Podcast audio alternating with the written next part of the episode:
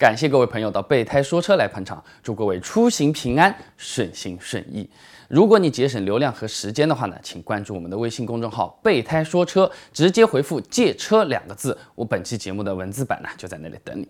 有时候啊，我们经常会陷入这样两难的困境。做学生的呢，想要在考试中得一个高分，但是呢又不想付出努力好好学习；当员工的呢，非常想让老板满意或者看重自己，但是又不愿意辛苦工作，想要干最轻松的活；又或者说啊，当老公的想让老妈满意，又想自己的老婆满意。生活中我们常常会遇到这种左右为难的困境，那汽车使用中当然会有这样的情况的嘛。今天这期节目啊，我就来和大家讲讲一个闺蜜间特殊的借车经历，来和大家说一说朋友间借车的心理困境。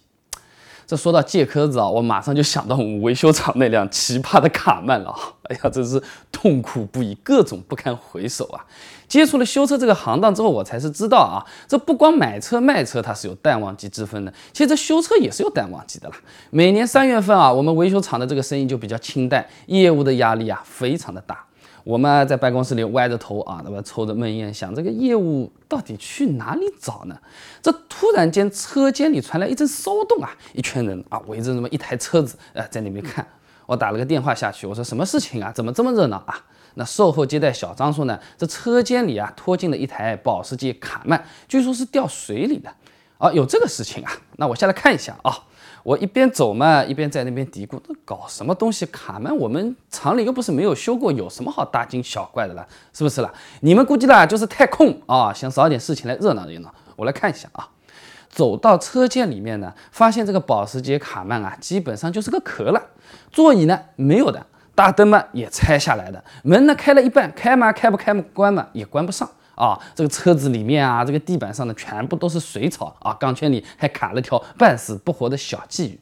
嗯，发动机肯定是要换了，座椅呢也要装个新的了啊。这敞篷估计呢也是要买了啊。什么导航、音响、大灯这种要通电的啊，基本上全部要重新来一遍了。不错啊，我想这个是一笔大生意啦，开心不已啊！立马拉下了我这张扑克脸，对我的售后小朋友去示威去了。你们这个车子好好跟进一下啊。把那边维修配件的清单全部给我定好，钱嘛立刻付掉，订单能下的全部下好，配件全部就好让他们发过来了。马上把这个事情做起来啊！千万不要让这条大鱼溜走，然后把钢圈里那条鲫鱼给我扔了，这个鱼放的会臭的啊。那按理来说，这个事故车四十八小时之内保险公司肯定是要来定损的嘛。但是这过了三十六个小时还不见保险公司的人来啊，我就下去骂人了。我说你这个售后怎么这么不上心的啦？这么大的生意你不好好跟进的，那售后们也是很冤枉啊。这个保险公司他没有接到报案，所以他没有来嘛？我说你怎么这么木的啦？哎，你可以联系车主的号码，你不是有的吗？那售后说呢，这个车主手机关机了啦，一直都联系不上，哪有这种联系不上的事情呢？啊，联系会联系不上的，我联系给你看。我呢就找了这个车管所的交警，要到了车主的号码，发现这登记的号码和售后那边的号码它不一样的，哦，八成是这个车子啊是车主把车子借给别人了，然后这个借车子的人闯祸了，不改接电话，也不要管这么多了，我们先去给正宗车主打个电话啊，我说，哎，李小姐你好啊，我是叉叉叉维修的啊，昨天那个车子啊出了个事故啊，这个拖到我们厂里来修了，这个事情你知不知道啊？他说啊，他又碰了哦，真的是拿他没办法了啊！修车多少钱？我来付吧啊！这个修多了，这个保险公司明年保费又要涨的啦。我说李小姐啊，你怎么会把这个车子借给这种人的啦？出了事情嘛，不和你讲，我们嘛也联系不上他。还好了，你当初上牌的时候这登记的这个手机号码没换了，我这是找交警才要到你这个电话的嘞。那没想到这个时候李小姐还来气了。什么叫这种人啦？你怎么讲话的啦？啊，不就是修个车子吗？我告诉你，人家是我的好闺蜜，我们从小一起玩到大的啊。我经常借她车子的。哎，没错，她开车是比较粗糙，也就是磕磕碰碰，有什么大不了的？修修多少钱？你说好了嘛？什么叫借车给这种人呢？你会不会说话的啦？你说多少钱？哎，我说你这个车子呢，修修可能是有点久的哈，因为这次事故出的真的是比较大的，金额有可能也是比较高的。你你要不要先到我们厂里来看一下这个车子的这个情况？这次啊，很有可能你还真的是需要给保险公司报个案来修的啦，你就不要心疼这个保费上涨了。这个李小姐们也真是个急性子啊，还没我都说完了啊，这就开始了。我说你们维修厂的人长不长脑子的？我刚才跟你说过了，我不想明年涨保费，我自己掏钱修好了，你就告诉我修修多少钱好了啦。你刚才到底有没有在听我说话了？我们也只有叹个气啊！哎，李小姐，你这个车子目前的情况，我们大致预估了一下呢，维修费基本上啊，大概是在五十万左右。五十万啊！你开什么玩笑？你是不是骗子啊？直接就把我个电话给挂掉了。这大概才过了十多分钟左右呢，这个李小姐给我电话打过来了。她说刚才交警那边也确认过了，这个车子的确是在我们这边修的，但是这五十万的维修费实在也是太贵了吧？呃，当初买这个车子也就八十多万而已，怎么修修要五十万呢？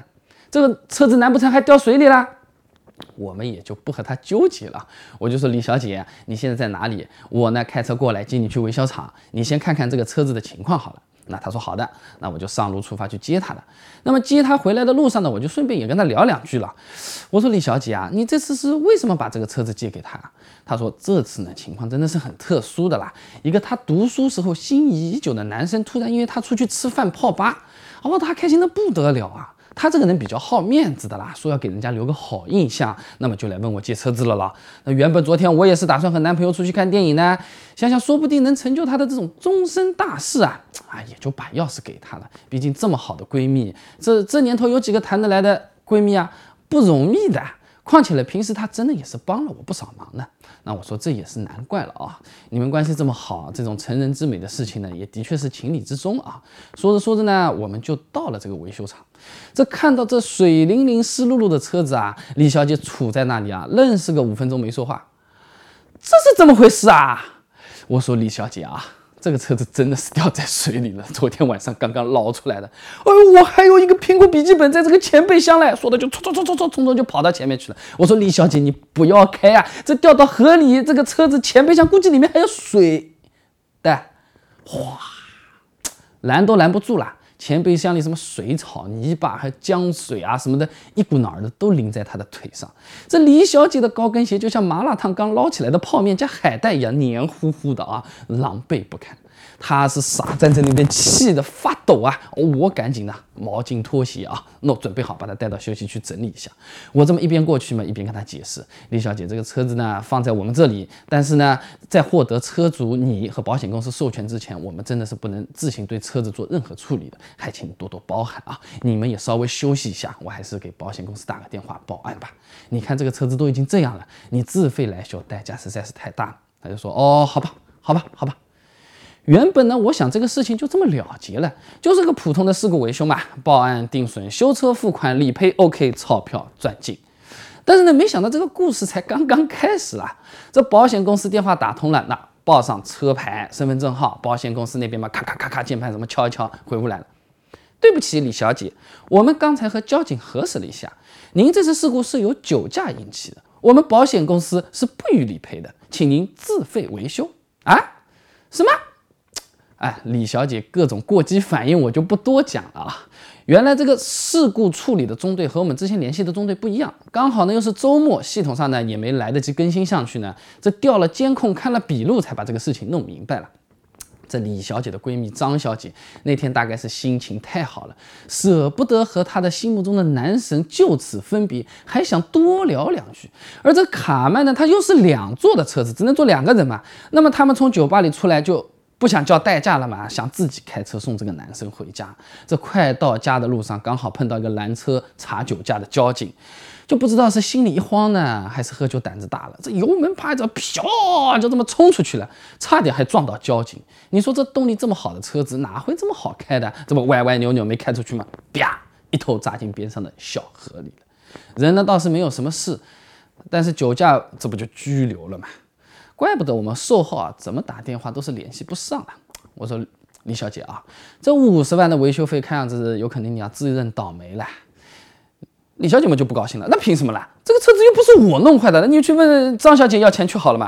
啊，我说李小姐，你这个心情我是可以理解的啊，但毕竟这个车子登记的是你的名字啊，这个是你的车子啊，你要去和张小姐协商一下的。我们也是很为难的，我们只能说是把你这个车子啊修好，你维修费给我们，我们把这个车子让你提走，是吧？那要不这样啊，我帮你打听打听，看看你能不能和张小姐见个面，你们当面商量商量。那他说好的，那我也就想办法去安排了啊。那么我们到拘留所看到张小姐，这看到李小姐也没有我们想象中的这么亲热啊，一副很冷漠淡然的表情啊。李小姐们一直是那个直脾气的李小姐，见面第一句话就是：哎，你把我车子弄坏了，哎，你要赔的。张小姐们和李小姐一样直接的，没钱。什么叫没钱啦？明明是你把我车子掉到河里去的，你要赔的。我真的没钱，赔不了。哎，没钱你也得赔啊，是你弄坏的。我跟你说没钱了，你打过官司好了。说完就示意警卫送客了。这出了拘留所啊，我对李小姐说：“啊，我估计你还真的有可能要打官司。这个修车子的钱，要不你先找你男朋友这么商量一下，周转一下。”李小姐呢，这个时候都是面露难色，都快急哭了啦。不好意思，告诉我，其实这个车子啊，是她男朋友给她贷款买的，还有三十多万的贷款还没有还清嘞。再去问他要钱啊，估计他一下子也拿不出这么多的啦。啊，肯定是要被臭骂一顿的。我说都这种时候了，这总归要解决的，你不妨先跟他沟通一下看看吧。我呢，这里车子先给你清理干净，好好保存。你也呢，不要太着急，我也不会来催你的啊。你呢，就先回去吃个热腾饭，洗个热水脚，第二天啊，再起来慢慢解决吧。我这个人呢，一般来说还是比较有耐心的，再加上这次李小姐也真的是有点悲剧的啊，那也就没这么惦记这个事情。但是，一直到了大概三个月后，这个我们家的财务来问我了：“哎，你那些卡曼的维修配件放在那边怎么办啊？在干嘛？是不是要做成呆账啊？”这个我倒是真的有点忍不住了啊，毕竟这个现金压力还是在的。我就给李小姐去了个电话：“李小姐你好啊，这个修车的事情你处理的还顺利不顺利啊？”“哦，那个修车事情没问题的，我已经想好了，这个车子我不要了啊。”不要了是什么意思啊？他说：“你看看，那我修修这个车子要五十万，这个贷款我自己还要还三十万，我买这个车子一共才八十万，我这个车子送给你好了，我不修了，贷款呢我也不还了，我自己再去买个新的不就好了？”说完呢，他就还 开开心心的就把这个电话给挂掉了，怎么打他还都不接。哎呀，李小姐，这个事情真不是这么搞的，人家银行可不管你这个车子坏没坏，他就管借了你多少钱，你就得连本带息的还给他的。那果不其然，没过多少个月啊，法院电话打给我了。他们说我们来调查一下，这李小姐的车子是不是在你们这里啊？啊，我说是的，是在我们这个地方。他们说对不起，我们要把这个车子收走，他欠了银行的钱，我们要来执行，要去抵。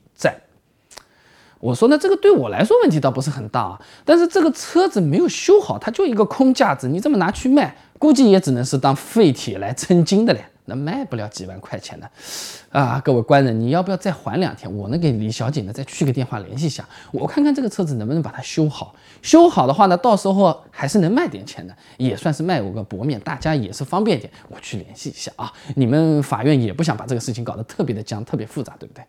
法院呢就说啊，那要么你去联系一下，我明天等你消息。哦，我赶紧给李小姐打电话，这一次打过去嘛，哭得来稀里哗啦的。哦，这个事情瞒不过去了嘞，家里人、男朋友都知道的嘞。哦哟，都怪他自己啊，不该把这个车子寄给别人的啦。这个哭的来是我这个手机都快没电了啦。啊，我说你不要难过了啊，事情都已经是这样了，还是先办法凑好钱，把车子修好。这个应该付银行的那边的钱呢，还是比较要紧的啦。我这边也不赚你钱了啊，尽量给你减少费用。就这么东拼西凑凑了一个月，总算是把车钱给凑好了。车子呢，我们这里也修好了。这李小姐跑到我们厂里来准备提车了嘛？这刚拿到钥匙往车里面这一坐，银行电话又打过来了，说这个李小姐啊，因为这个车贷逾期多次不还，银行怀疑她不具备远期继续还款的能力和意愿，要求她连本带息一口气一次性把这个三十万全部都给付清了，不然还是要上法院起诉。好了。这个车子就不用提了，放我这里找人买吧，还银行钱了。那本来跑车二手的就很少有人买，再加上这个卡曼还这么海底捞的这么捞了一回，我看放个一年还不一定有人要买了。这个车子啊，估计要给他过生日的嘞。哎，没办法，硬着头皮上吧。这个车子毕竟在我这里啊。大概过了三个月，这个卡曼总算是卖掉了，卖给了谁呢？李小姐的男朋友王总。但是提车那天，王总身边和王总这个举止亲密的那个女孩子啊，已经不是李小姐了。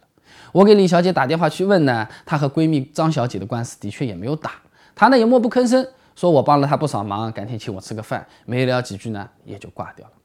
请各位允许我引用百家讲坛易中天教授的名言来表达我对这个人财两空故事的看法吧。悲剧啊！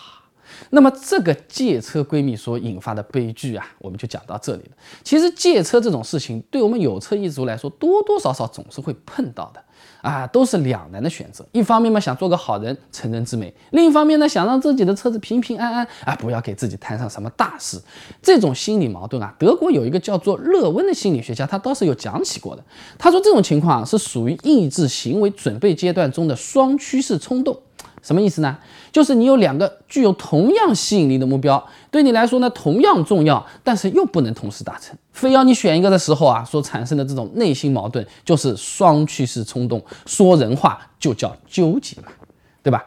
这个生活中人们都是想鱼和熊掌兼得来着，既想要 A 又想要 B。其实要解决这个纠结，并不是什么太难的事。我们不妨可以这样来问问自己：如果两者不能兼得，那么你放弃其中一个目标会产生多大的不利因素呢？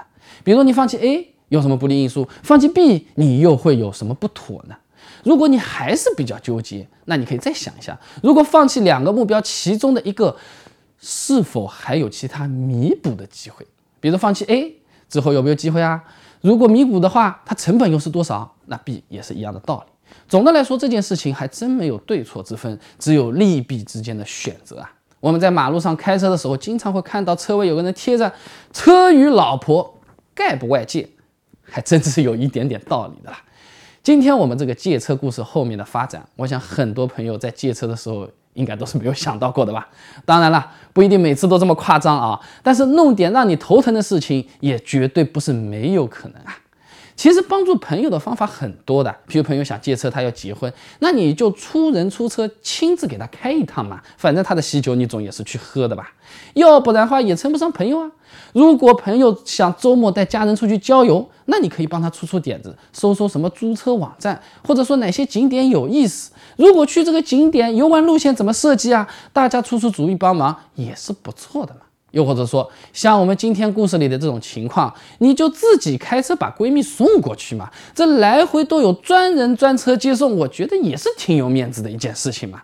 所以说，各位朋友啊，以后要是遇到有人问你借车，这思路还真的是要灵活一点。好了，今天我们这个节目也就讲到这里了。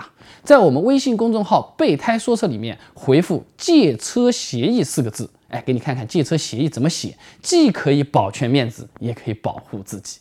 祝各位好运，再见。